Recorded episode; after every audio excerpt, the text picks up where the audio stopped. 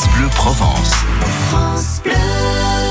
Chaque samedi à 17h15, c'est le rendez-vous engagé pour parler d'écologie, d'environnement avec l'équipe du magazine Sans Transition. C'est la revue engagée du local au global. Julien Deséco, vous êtes le directeur de publication. À l'invitation de l'icône suédoise Greta Thunberg, des milliers de jeunes ont fait la grève du climat vendredi dernier dans toute l'Europe, alors que l'écologie est un axe majeur des élections européennes. Mais pourquoi les jeunes font grève pour le climat? À Aix, Marseille, Toulon, comme dans toute l'Europe, le message était clair vendredi. Il y a urgence pour le climat et pour la Terre, estiment les jeunes sous l'impulsion de la Suédoise Greta Thunberg.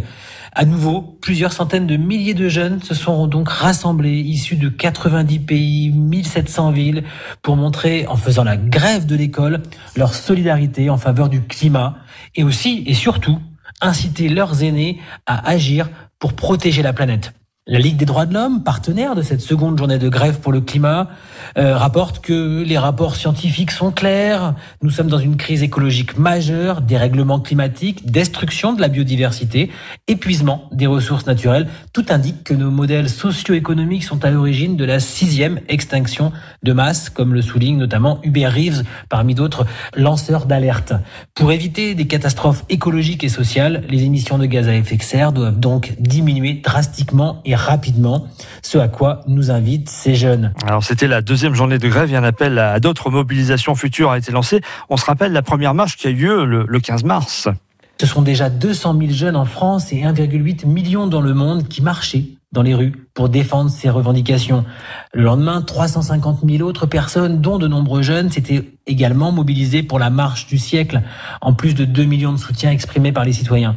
Et ce n'était qu'un début puisque le vendredi 24 mai, de nombreux collectifs, près de 85 associations, ONG, syndicats, se sont joints à eux pour cette deuxième journée de grève internationale pour le climat, pour tenter de relier écologie et sociale en influençant les dirigeants politiques et en tentant d'orienter notamment l'Europe vers une trajectoire de protection du climat et de justice climatique et sociale.